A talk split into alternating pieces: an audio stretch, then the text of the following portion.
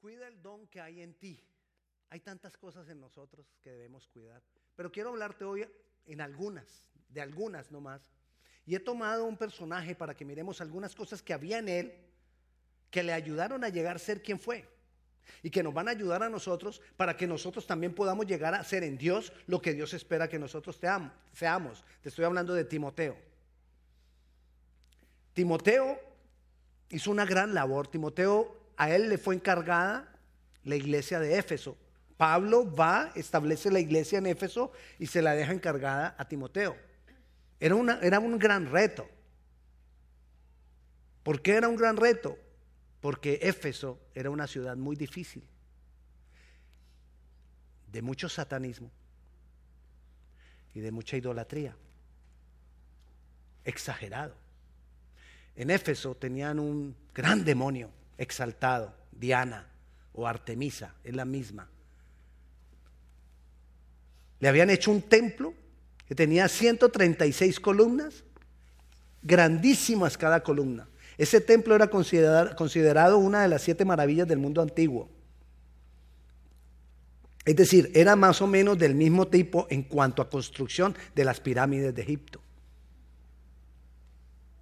La adoración a Éfeso, los que están, los, que están viniendo a la clase el, lunes, hemos visto que la adoración en, Éfeso era tan fuerte a Diana que ellos pudieron gritar, exaltando a Diana, gritar durante dos horas la población de Éfeso, gritarle a Diana que ella era la señora del pueblo, cuando llegó el cristianismo. Era una cosa terrible. y Timoteo queda a cargo de esa iglesia. No le era fácil. Tenía que tener una gran batalla, había brujos, adivinos, había de todo ahí. Y mira lo que dice Apocalipsis, Apocalipsis, cuando se da el mensaje, estoy, mirando las cosas, obviamente, de sobresaltar de Éfeso.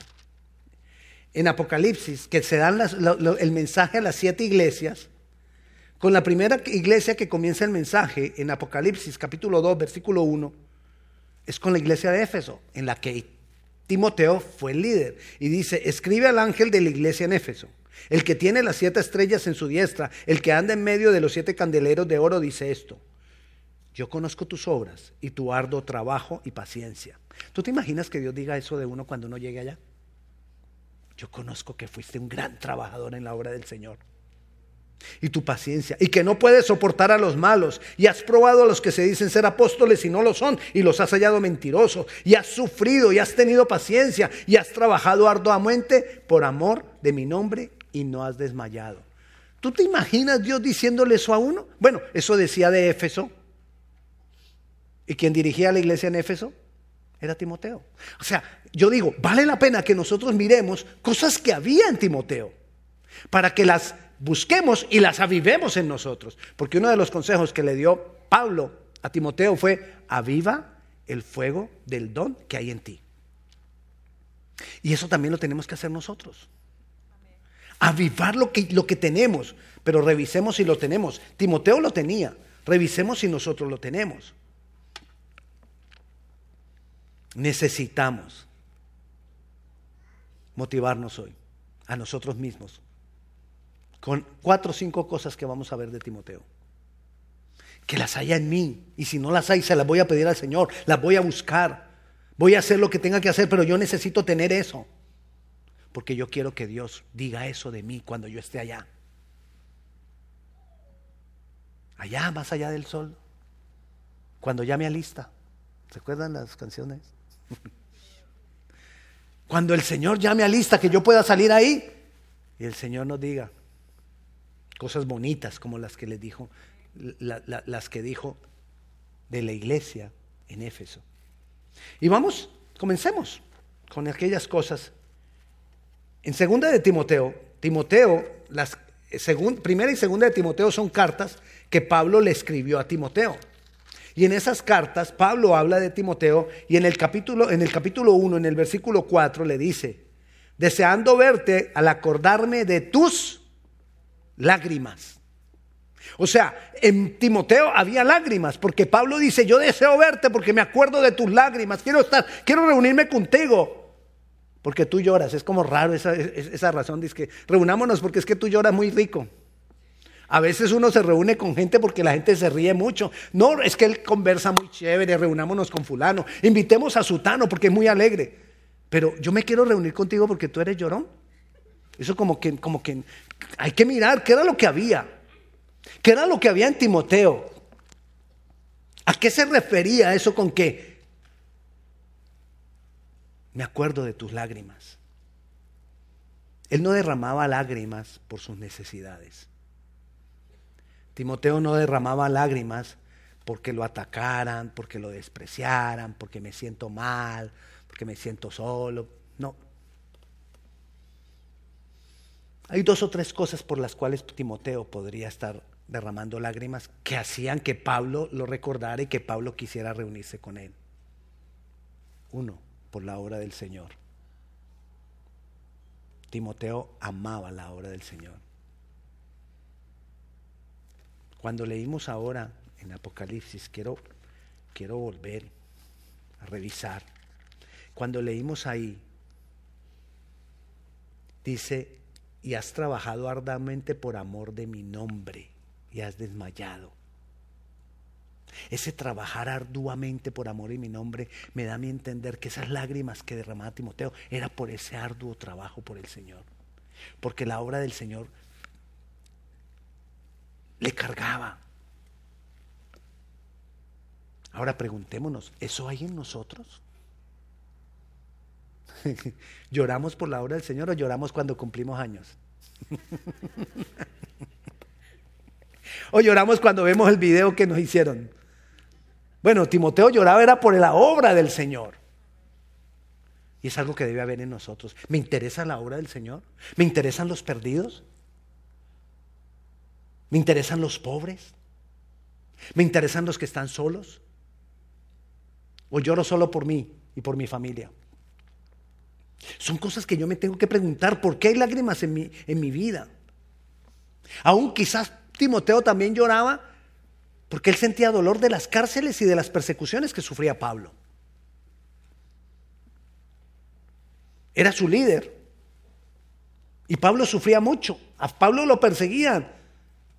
Lo sabemos los que hemos estado estudiando el Nuevo Testamento los lunes a las 7 y 30. Hemos visto cómo Pablo por toda parte lo, lo perseguían. Eh, le estoy haciendo bastante propaganda hoy a la, a la clase del lunes.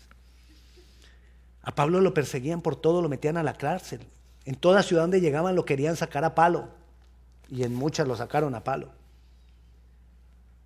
También otra razón por la cual podría, estar, podría tener lágrimas Timoteo es porque tenía un corazón contrito. ¿Qué es tener un corazón contrito? Es cuando yo me pesa pecar. Y lloro cuando peco. Lloro de arrepentimiento, lloro de humillación y vengo y doblego la carne delante del Señor y le digo, Señor, perdóname porque soy pecador. Había lágrimas en Timoteo. Debemos ser intercesores, debemos llorar, pedir, clamar por la iglesia, por otros. Pero clamar con dolor, con llanto. Clamar por la obra de Cristo, que, que muchos conozcan lo que Cristo es y lo que Cristo ha hecho. Clamar por los que hacen la obra del Señor. Esa una, era una de las cosas que había en Timoteo de las cuales hizo que Dios dijera, conozco esto de ti, conozco tus obras. Versículo 5 ahí en segunda de Timoteo, capítulo 1, versículo 5. Dice, trayendo a la memoria la fe no fingida que hay en ti. O sea, otra cosa que Pablo dice, esto lo hay en ti. Y traigo a memoria que en ti hay una fe no fingida. Es decir, una fe verdadera. ¿Cómo es una fe no fingida? Yo creo que algo que nos puede ayudar a entender que es una fe no fingida es también conocer algo de una fe fingida. y establecer la diferencia entre las dos, entre la fe fingida y la fe no fingida, para que podamos entender bien lo que es la fe no fingida. Por ejemplo, la fe fingida está basada en lo terrenal, en lo temporal, en lo que va a dejar de ser. Y si nosotros ponemos nuestra fe en que todas las cosas que aquí hay cambien, es una fe fingida. Porque la fe no fingida se basa en lo eterno. Pastor, ¿y entonces lo que vivimos aquí no tiene valor? No, es que yo tengo que empezar a vivir desde ahora lo eterno. Te lo he dicho muchas veces, lo he recalcado muchas veces. Yo necesito aprender a vivir la vida eterna ya. No cuando Cristo venga, no cuando me muera. Yo tengo que aprender a vivir la vida, la vida eterna desde ahora y para siempre. Porque si yo espero aprender a vivir la vida eterna cuando el Señor venga, me, me agarra tarde. Pero si yo aprendo a vivirla desde ya, cuando Él venga, cuando Él me confronte, me va a hallar haciendo lo que le espera. Ahora, la fe fingida se pone para lo eterno. lo eterno abarca lo de ahora, pero llega hasta lo eterno. En cambio, la fe fingida solo se queda en lo de ahora. Te estoy hablando de la fe fingida de la que habla la Biblia y de la fe no fingida de la que habla la Biblia. La fe, la fe, eh, la fe no fingida está puesta en la persona de Jesús. La fe fingida está puesta en personas o en objetos. Yo tengo fe que fulanito me va a ayudar. Yo tengo fe que la tía Perica me va a ayudar. Yo tengo fe que el cabezón va a cambiar. Así le dicen algunas al, al, que no ha cambiado. Yo tengo que tener fe, la, la fe puesta en Jesús. Jesús es el que me va a ayudar a través de fulano. Y si no lo hace a través de fulano, lo hará a través de sutano. Pero de que Dios me va a ayudar, yo pongo la, fe puesta en, Jesús. Pero si yo la, la pongo en la persona y esa persona no me ayuda, se me acabó, ya no tengo salida. Pero si yo la pongo en Jesús y la persona no me ayuda, Jesús tendrá otro. Entonces, necesito poner mi fe en Jesús. La palabra del Señor lo dice. Puesto los ojos en Jesús. Hebreos 12.2 dice, puesto los ojos en Jesús, autor y consumador de la fe. La fe fingida no proviene de Dios. Es superstición. Todo es por amuleto, suerte, azar, La fe no fingida proviene de Dios y por medio de su palabra. Porque lo dice también la palabra en Romanos capítulo 10, 17. Dice que la, la, fe viene por el oír y el oír por la palabra de Dios. Entonces nosotros necesitamos tener una fe no fingida que provenga de Dios. La fingida proviene de las cosas de este mundo, de los argumentos de este mundo, de los conceptos de este mundo. La fe fingida ve a Dios lejano.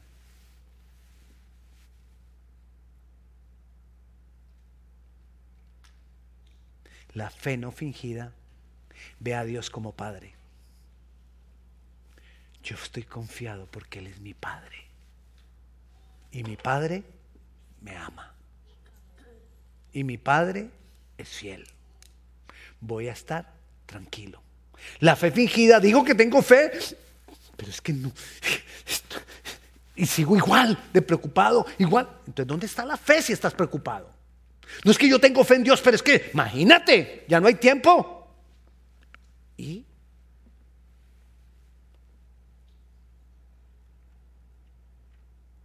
Recuerda, más a los que creen, a los que creen en su nombre, dice Juan 1.12, les dio el derecho de ser hijos de Dios. ¿A quiénes? A los que creen, a los que tienen fe, más a todos los que le reciben a Él, los que creen en Él, tienen el derecho, tienen la potestad de ser hijos. Entonces, si yo tengo fe, si yo creo en Él, yo soy hijo. Y tengo que entonces verlo a Él como Padre. Y tengo que estar confiado y tengo que estar tranquilo porque tengo papá. Un papá que cuida.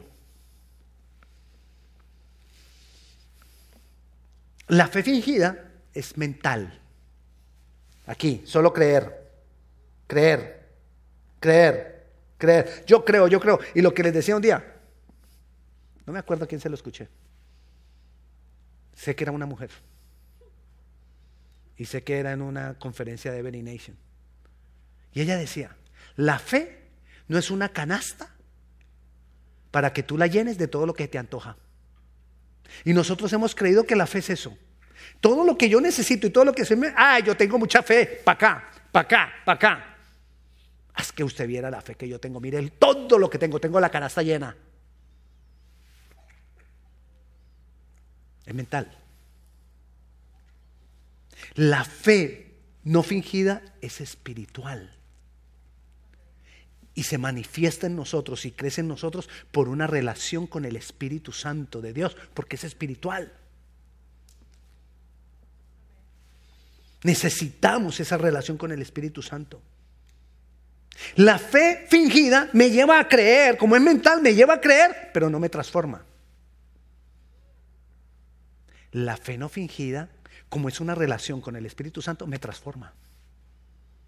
Me cambia. Y poco a poco voy en un proceso de cambio. Si yo soy una persona de fe, tengo que ir cambiando. Si tú no cambias, tú no eres de fe. Porque entonces es una fe fingida, mental, temporal.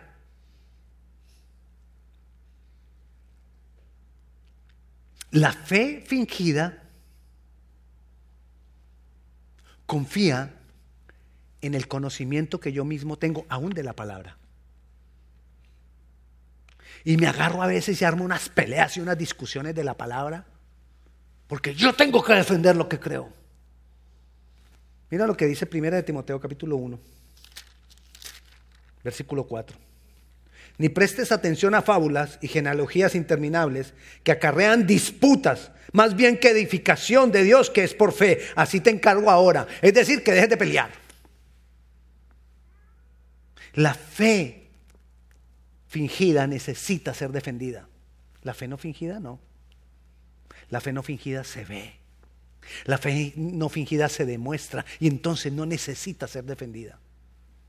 No necesitamos de, argumentos. La fe no fingida se afirma en la palabra y no en argumentos humanos. Porque a veces nosotros tomamos un versículo bíblico y armamos unos argumentos humanos para defender el versículo bíblico.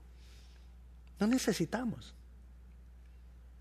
Nos afirmamos en la palabra y mi vida continúa afirmada en la palabra. Así yo no gane la discusión con, él, con aquel. Porque aquel tiene argumentos.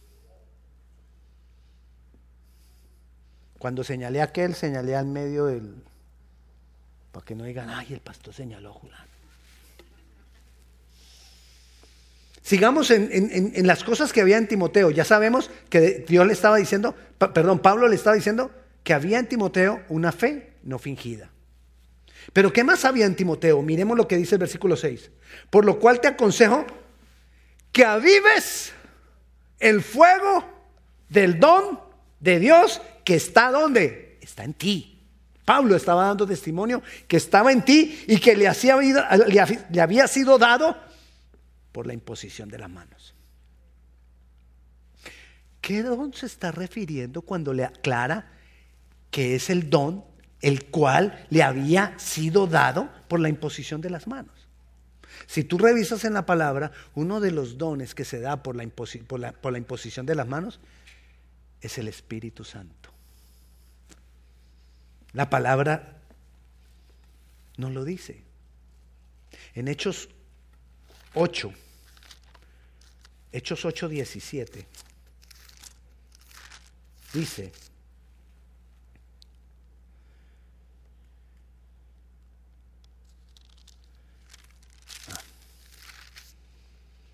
entonces les imponían las manos y recibían el Espíritu Santo. Y ahora le dice a Timoteo que avive el fuego del don que había recibido por la imposición de las manos. O sea que le está diciendo, aviva la obra del Espíritu Santo en tu vida. Necesito avivar la obra del Espíritu Santo en mi vida. Necesito que a través de una relación con el Espíritu Santo haya más del Espíritu Santo en mí. Haya manifestaciones del Espíritu Santo en mí. ¿Qué es avivar? Volver a encender. Necesito volver a encender. Y esa es una condición que debe estar siempre, todos los días voy a encenderlo. Los sacerdotes en la antigüedad eran los responsables de dentro del templo mantener las velitas del candelabro con aceite para que no se apagaran. Todos los días, las 24 horas del día. Los panes de la preposición dentro del lugar santísimo, dentro del lugar santo, los cambiaban cada, sábado. Pero las velitas tenían que arder siempre. Necesito hacer arder el fuego, el don del Espíritu Santo en mi vida. Los sábados cada ocho días. Amén. ¿Cómo? Te estoy diciendo que no es cada ocho días. Ay, le puse la trampita y cayó. No, no es cada ocho días, no es los sábados, es todos los días, en todo momento. Ahora sí, amén. Ah, bueno. Si no, vuelvo a empezar. ¿Se acuerdan de las diez vírgenes? Que la mitad eran prudentes ¿Y la otra mitad? Perdón, la, mitad, la mitad eran sensatas, que son las prudentes, y la otra mitad, insensatas. Bueno, prudentes e insensatas. Mitad prudentes, mitad insensatas. ¿Cuáles fueron las prudentes? Las que mantuvieron el aceite en sus lámparas para que encendiera a la hora que nadie espera. Las insensatas, como no se espera, entonces apaguémoslas por un rato. No importa, todo está bien, nada va a pasar. ¿A qué nos ha pasado hasta hoy? Nada, todo está bien. Hay mucha gente que vive aquí en Estados Unidos tan confiados, porque todo está bien. Aquí hay provisión, aquí hay dinero, aquí hay trabajo. Usted pierde un trabajo y puede conseguir otro. Estamos cómodos. Es más, tenemos la iglesia y no nos prohíben reunirnos, podemos ir. Es más, hay veces, como no me prohíben, hay veces ni voy. Eh, pastor, si puedo, voy. Si no, ahí vamos a ir para el siguiente. Porque estamos demasiado confiados porque creemos que nada va a pasar. ¿Eso creyeron? Las insensatas. Necesitamos mantener vivo. Necesito hacer arder continuamente. Necesito mantener una comunión continua con el Espíritu Santo. ¿Cómo hacer arder si no es por una relación con el Espíritu Santo? Que esté activo Él en nosotros. Volvamos a segunda de Timoteo, capítulo 1. Como, estamos, como estoy de cumpleaños, hoy nos vamos tarde. Segunda de Timoteo, capítulo 1, ahora versículo 13. Retén la forma de las sanas palabras que me, que me qué? que de mí oíste, es decir, tú ya las tienes. Las tenía ya Timoteo, porque ya las había oído. Retén la forma de las sanas palabras.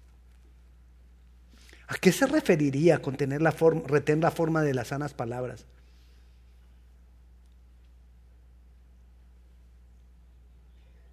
Que no deje que la palabra se manipule. Que no deje que la palabra le den una mala interpretación.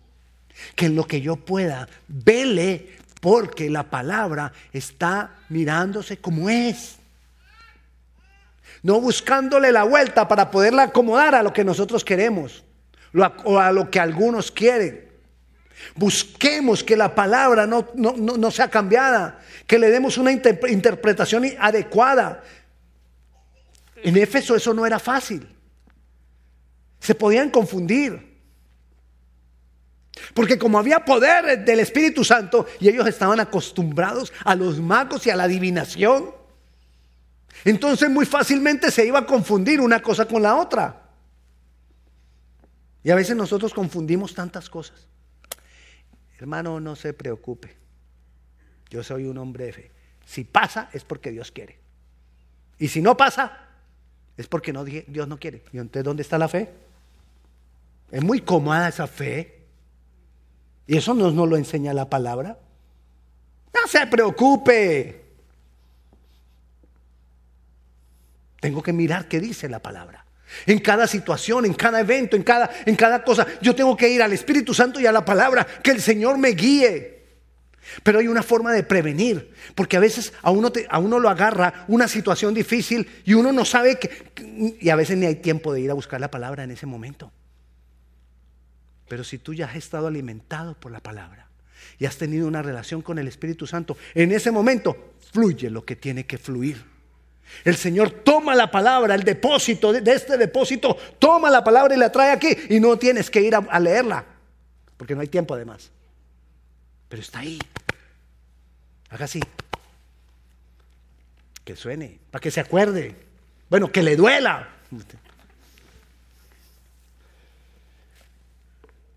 Entonces, no dejes que la palabra la manipulen. Ten cuidado quien no escuchas. Ten cuidado que buscas en internet.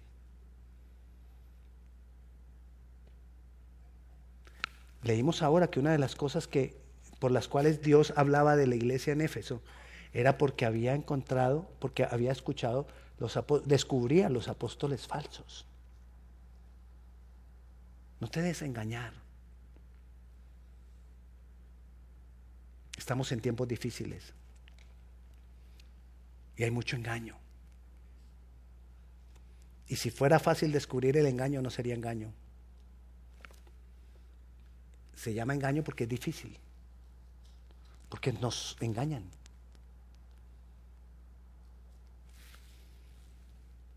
El 14 dice, guarda el buen depósito por el Espíritu Santo que, que mora en nosotros.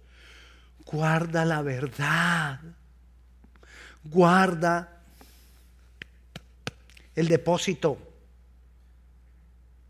Te dirá, ¿por qué hace aquí y no aquí en el corazón? Porque es que aquí se establecen los patrones de comportamiento. Aquí los recuerdo. Pero si aquí está vacío, no recuerdo nada. Pues ¿cómo voy a recordar si no la leí? Pero cuando el depósito está lleno y está guardado, aquí hay recuerdo.